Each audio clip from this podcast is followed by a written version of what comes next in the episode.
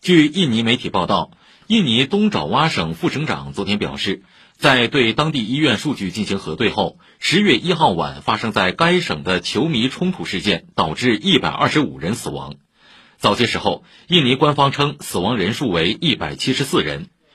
东爪哇省马郎市一座足球场当晚一场比赛结束之际，失利球队的众多支持者冲进赛场，与警方发生冲突。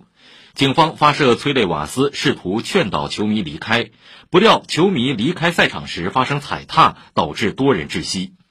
国际足联主席因凡蒂诺昨天对印尼球迷冲突事件中的遇难者表示哀悼。他说：“这对所有足球界人士来说都是黑暗的一天。”